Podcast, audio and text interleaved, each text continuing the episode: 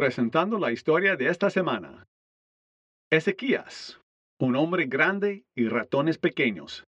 Cuarta parte. ¿Sennacherib cree que somos ratones pequeños atrapados en su trampa?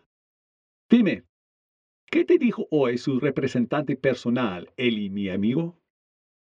Rey Ezequías, el mensajero asirio, me gritó tan fuerte a mí y a los hombres que estaban conmigo que nuestros soldados en los muros de la ciudad de Jerusalén podían escucharlo.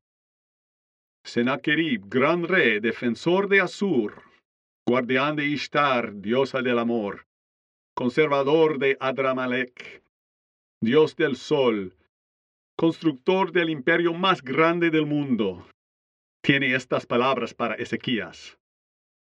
Hablas palabras inútiles.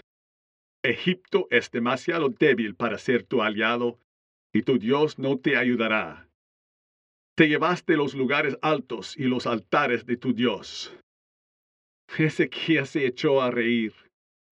Oh gran rey Sennacherib, ¿no conoce la diferencia entre el altar de Dios en el templo restaurado y los altares a los dioses de madera, piedra y metales? Eli, ¿qué más dijo el mensajero? Se burló de nosotros. ¿Crees que invadimos su tierra sin la dirección de Dios? Su Dios nos dijo, Ve y destruye Judea. Rey Ezequías, sé que Dios no les dijo a los asirios que destruyeran Judá, pero nos dijo, humíllense y vuélvanse a mí. Necesitamos que Dios nos guíe. No necesitamos a Sennacherib. Hace 262 años el templo del rey Salomón fue terminado para ayudarnos a adorar a Yahvé, el único Dios verdadero, cuyo nombre significa yo soy.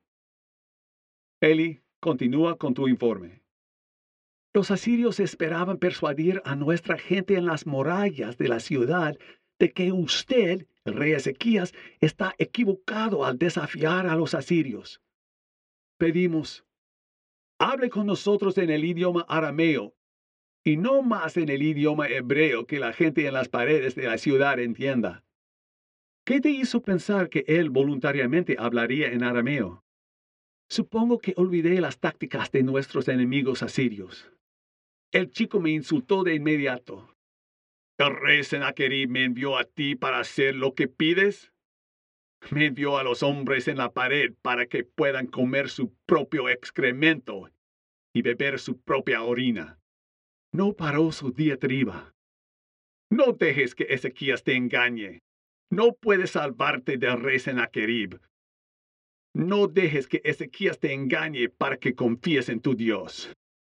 El rey Sennacherib declara, estos son mis términos. Abre tus puertas y sal. Te permitiré comer comida de tus jardines y beber agua de tu pozo. Entonces haré arreglos para llevarte a otro país como el tuyo. Elige la vida en lugar de la muerte. No escuches a Ezequías cuando te dice que confíes en Dios. ¿Qué Dios de cualquier nación ha podido salvar a su gente de mi poder? Nombre solo uno. La gente de Judá lo ignoró.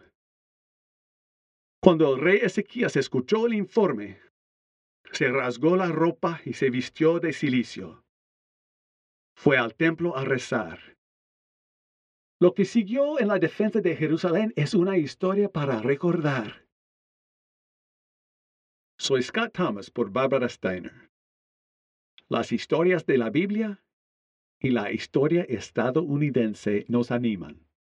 Siga thisweekstory.com.